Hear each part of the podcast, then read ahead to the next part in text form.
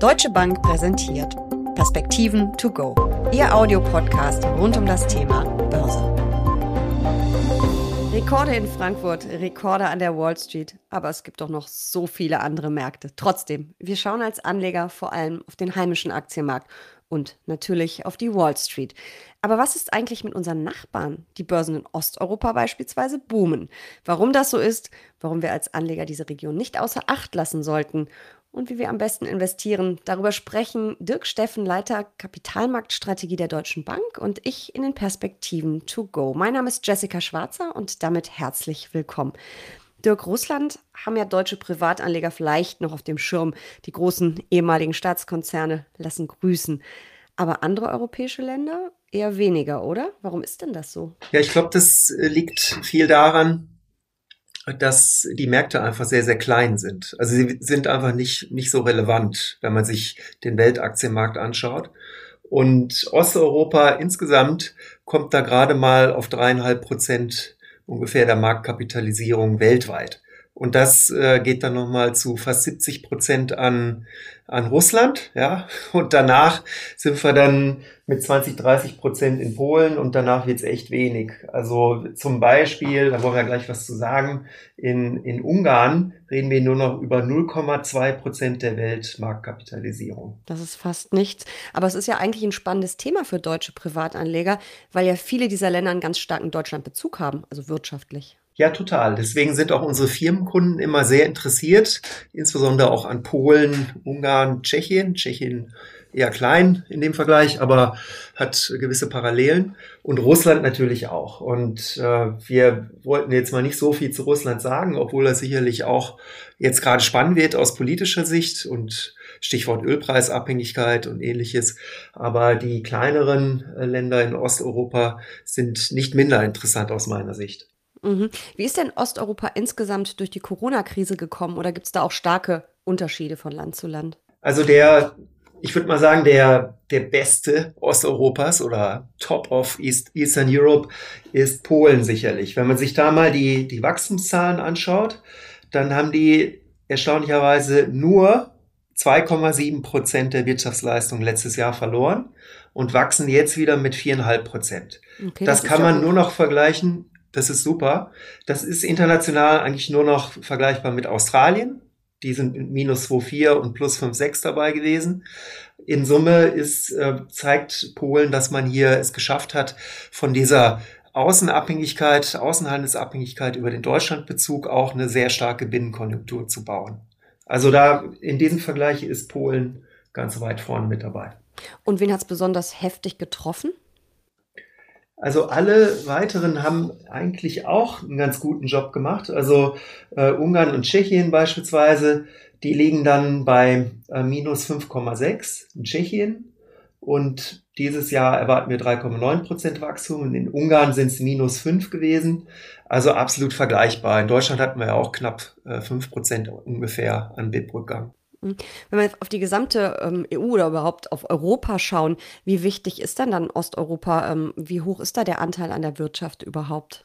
Also es ist so, also es ist jetzt ein bisschen böse, das so zu sagen, aber es ist fast so wie, wie am Aktienmarkt ein Stück weit. Also Polen ist sicherlich ein, ein großer Spieler hier und deswegen schreiben wir auch an, viel über Polen und analysieren relativ viel über Polen. Man kann sich auch mal anschauen, wie viel Polen beispielsweise aus dem EU Next Generation Fund bekommen wird, um das ein bisschen ins Verhältnis zu setzen. Da ist man nämlich äh, ziemlich knapp an Italien dran mit 30 Milliarden Euro Direkthilfe und 33,5 Milliarden Euro äh, Kreditzusagen letzten Endes über die EU-Programme. Von daher haben wir einen vergleichbaren Spieler sozusagen ähm, mit Polen auch schon mit an Bord. Allerdings natürlich noch mit einer anderen Währung, mit dem Slotty. Aber äh, da sollte man zunehmend ähm, sich darüber Gedanken machen, wie das weitergeht, auch als Absatzmarkt. Bis jetzt haben wir ja Polen eher so im Kopf als, als Werkbank für, für die deutsche Industrie. Ich glaube, das hat sich stark gewandelt. Und wenn wir auf die Börsen schauen, ähm, läuft es da ähnlich wie beispielsweise in Frankfurt oder an der Wall Street? Haben wir da auch schon neue Rekorde gesehen oder hinken die vielleicht noch hinterher? Also das war ein Stück weit auch jetzt der Anlass, weil jetzt nämlich seit ungefähr sechs bis acht Wochen Osteuropa echt durch die Decke geht. Und wenn man sich das seit Jahresbeginn anschaut, haben wir um, um die 20 Prozent an Kursgewinnen jetzt schon verbuchen können. Und das äh, fängt, ist jetzt natürlich einfach nicht einfach so passiert, sondern es hängt damit zusammen, dass die Covid-Situation sich dramatisch verbessert hat und dass die Volkswirtschaften in den genannten Ländern jetzt sich auch äh, stark öffnen können oder schon geöffnet haben. Deswegen kommt jetzt quasi nach der Industrie so ein bisschen wie in Deutschland kommt jetzt auch ähm, der Dienstleistungssektor mit dazu. Und das führt dazu, dass wir hier starkes Wachstum haben, wo jetzt auch ein äh, positives Sentiment, also an, die Anlegerstimmung mit dazukommt. Ich kann dir mal ein Beispiel dazu geben. Also ähm, das, Wirtschafts-, das, ähm, das Wirtschaftswachstum in Polen übersetzt sich letzten Endes in ein erwartetes Gewinnwachstum über die nächsten zwölf Monate von 32 Prozent immerhin. Und das ist der polnische Markt und das Ganze hat man letzten Endes bei einer Bewertung, die ich als moderat bezeichnen würde, mit einem Kursgewinnverhältnis von 13. Eine ähnliche Entwicklung haben wir auch in Ungarn. Also da reden wir sogar über einen Markt, der noch viel günstiger ist, mit einem Kursgewinnverhältnis von 10 und einem Wachstum von 34 Prozent. Gehen wir noch mal einen Schritt zurück. Ähm, ich bin ja, wie du weißt, äh, großer ETF-Fan. Mich fragt mich natürlich immer gleich, ähm, wie heißen denn die Indizes in Polen, Ungarn oder Tschechien? Und vor allen Dingen, wie sehen die aus? Was ist drin? Welche Branchen sind stark gewichtet? Und nächste Frage dann auch gleich hinterher. Welche Firmen kennen wir denn vielleicht? Ja, also das, das ist äh, einfach am Anfang. Man kann sich mhm. einfach die, die Städte dazu merken. Ne? Also der Bux beispielsweise, mhm. Budapest, ja, so. Dann haben wir die Prager Börse und vielleicht ist noch am geläufigsten der, der WIG 20, WIG 20 äh, mit Warschau. Mhm. Und äh, das, also von daher danke für die Einstiegsfrage. Die konnte ich schon mal meistern, glaube ich. Und dann wird es schwieriger, weil äh, doch ähm, einige von diesen, also alle Märkte eigentlich, ähm, ziemlich wenige Unternehmen haben in, in ihren Indizes.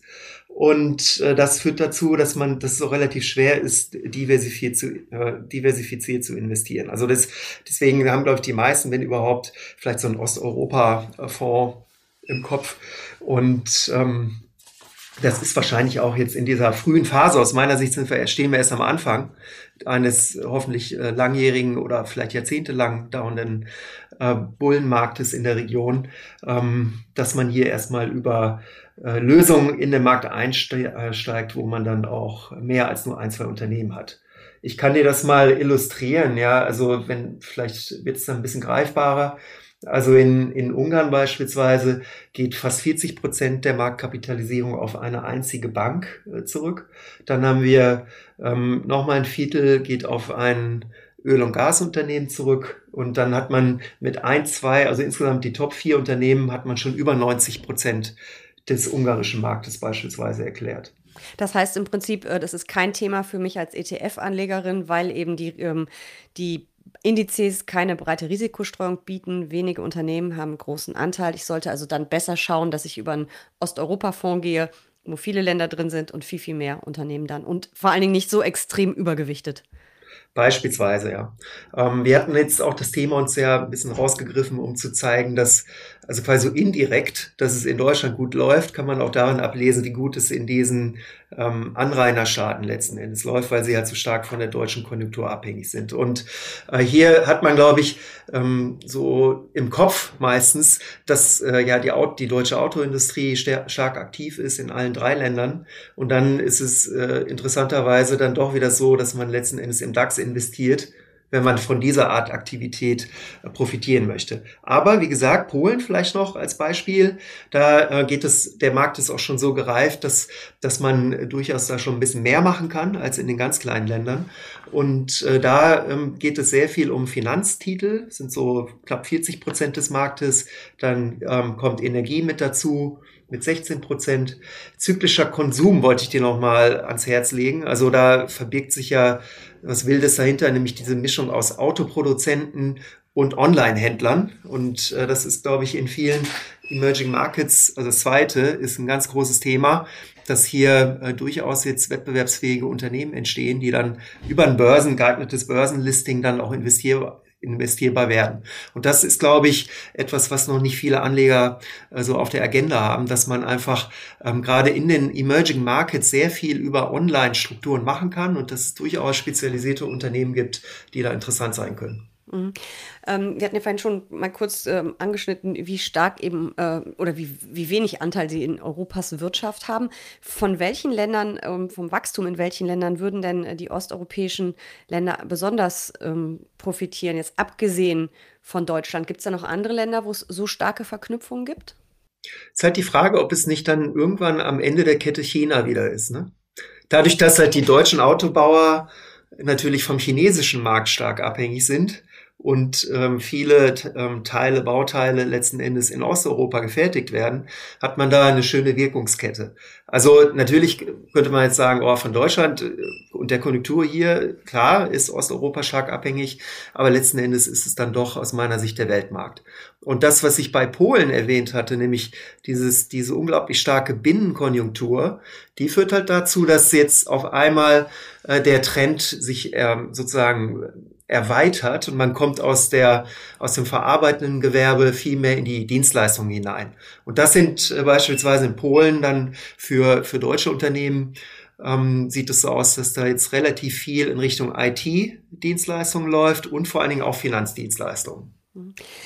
Kann man ähm, sagen, so die jüngste Berichtssaison, wir haben ja gerade die Zahlen für Q1 gesehen, das wird ja in Osteuropa genauso gewesen sein, ähm, dass es ein ähnlicher Trend ist, äh, wie es hier ist, also starke Erholung, Favoritenwechsel an der Börse, dass jetzt die kommen, die es am härtesten ähm, getroffen haben in der Krise, dass die jetzt langsam wieder erstarken, also die, die Unternehmen, die Branche mit Nachholbedarf. Ist das ähm, analog? Kann man das, äh, spiegelt sich das auch im Osten? Ja, kann man sagen. Also zumindest wenn man das bei Finanzwerten festmachen will, also sprich Banken, weil das natürlich jetzt laufen, das weißt du, in dieses Jahr ist das ja quasi der Trade, den man haben sollte. Also ähm, warum? Weil letzten Endes letztes Jahr alle anderen zyklischen Sektoren schon stark gelaufen sind, insbesondere natürlich auch Rohstoffwerte, die sind dieses Jahr auch noch vorne mit dabei, aber die Finanztitel eben noch nicht. Und ähm, mit, ich würde mal sagen, mit jedem ähm, Millimeter, den wir uns hier aus der Finanzrepression herausarbeiten, ja, mit, mit jedem Basispunkt oder Prozentchen an Zinsanstieg, ähm, gibt es hier mehr Rückenwind und deswegen haben wir äh, auch in diesen Ländern ähm, Finanzwerte an der Spitze momentan. Ähm, wir haben ja vorhin schon geklärt, dass man eher aktiv gemanagte Fonds wählen sollte statt ETFs, weil die Indizes eben nicht besonders große Risikostreuung bieten. Ähm, ich denke, Einzelaktien würdest du wahrscheinlich auch nicht unbedingt ähm, empfehlen, oder? Ja, doch, mit einem entsprechenden ja. Beratungsgespräch bei der okay. Deutschen Bank. Na, sehr schön. Ähm, aber wie viel gehört denn ins Depot aus Osteuropa? Wie viel soll ich da ähm, beimischen? Ist es überhaupt eine Beimischung oder ist es ein, sogar ein Core-Investment, also ein Kerninvestment, dass es eben quasi über einen Europafonds ja vielleicht sogar auch mit abgedeckt ist? Oder Emerging Markets Fonds? Ja, es ist ein Emerging Markets Fonds, ne? also rein von der Klassifizierung her. Aber wir haben uns ja auch vorgenommen, noch ein bisschen mehr über Emerging Markets auch in den nächsten Tagen und Wochen zu berichten. Und bei, bei vielen äh, Schwellenländern ist es ja so, beispielsweise Südkorea und Taiwan, wo wir ja eigentlich schon über ein Industrieland schon schon sprechen. Von daher ist es aus meiner Sicht äh, vielleicht auch überfällig, hier diese Klassifizierung nochmal zu überdenken. Und mit Polen haben wir sicherlich ein Land, was so langsam auch in Richtung Industrieländerstatus äh, geht und äh, dementsprechend sollte das auch in dieser Form letzten Endes behandelt werden. Äh, zurück zu deiner Frage. Ähm, ganz kurz, gib mir bitte 30 Sekunden, sollten wir klären, was eigentlich neutral ist. Ja, ähm, da gehen wir zum Weltaktienmarkt. Neutrale also Gewichtung meinst du? Was genau. eine neutrale Gewichtung ähm, Welt, Weltaktienmarkt äh, inklusive Emerging Markets als Ausgangsbasis, da haben wir in den Emerging Market Schwellenländern haben wir 14 Prozent, 1,4, 14 Prozent des Weltaktienmarktes. Ja? Äh, von diesen 14 Prozent äh, liegen dann 0,7 Prozent in Polen. Also, du kannst besser rechnen als ich, so gut wie gar nichts. Ja, also es ist, ist wirklich noch, also, noch nicht mal eine Nachkommastelle. Äh, Russland schon ein bisschen mehr, da wollten wir jetzt nicht so viel drüber, drüber reden heute, aber es ist natürlich schon relevanter mit einem Anteil bei den Emerging Markets von drei Prozent. Ungarn, wie gesagt, nochmal eher so ein Drittel von Polen und äh, Tschechien noch weniger. Also eigentlich ist jedes Investment wahrscheinlich schon fast eine, ein, ein Statement, ein gewisses Übergewicht. Und ich finde diese Märkte super interessant, weil es auch noch viele Ineffizienzen gibt. Weil wir sind ja nicht die Einzigen, die in dieser Situation sind. Und viele, auch institutionelle Anleger, investieren eben in Osteuropa und haben dann halt 70 Prozent Russland mit dabei und dann die kleinen Länder ein, zwei Aktientitel, vielleicht mehr nicht. Und das führt natürlich dazu, dass, dass hier nicht besonders granular investiert wird. Und das äh, ist normaler aus meiner Sicht immer ein, ähm, eine interessante Anlageperspektive, um es mal so zu formulieren. Also das ist was für Stockpicker, die sich da vielleicht ein bisschen reinfuchsen wollen, sich tiefer rein. Oder es eben, wenn man sagt, es ist ein spannendes Thema als Beimischung, dass man eben einfach sagt, man schaut, dass man einen aktiv gemanagten Fonds findet und überlässt es Experten wie dir, die Perlen zu finden. Ja, also zum Beispiel. Und ich glaube, es ist ja immer für viele interessant, sich ähm, die Schwellenländer und die Emerging Markets anzuschauen. Man, man schreckt aber ein bisschen davor zurück aufgrund der mangelnden Stabilität. Stichwort Türkei äh, beispielsweise. Und wir haben jetzt in Osteuropa eben diese Sondersituation, dass man irgendwie so in der Mitte liegt. Also man, man hat einen starken Wachstumspfad, äh, man hat äh, ein Inflationsproblem, keine Frage. Da müssen wir jetzt den nächsten Podcast dazu aufnehmen, wahrscheinlich, wenn wir, wenn wir da die Zeit ähm, wahrscheinlich nicht haben.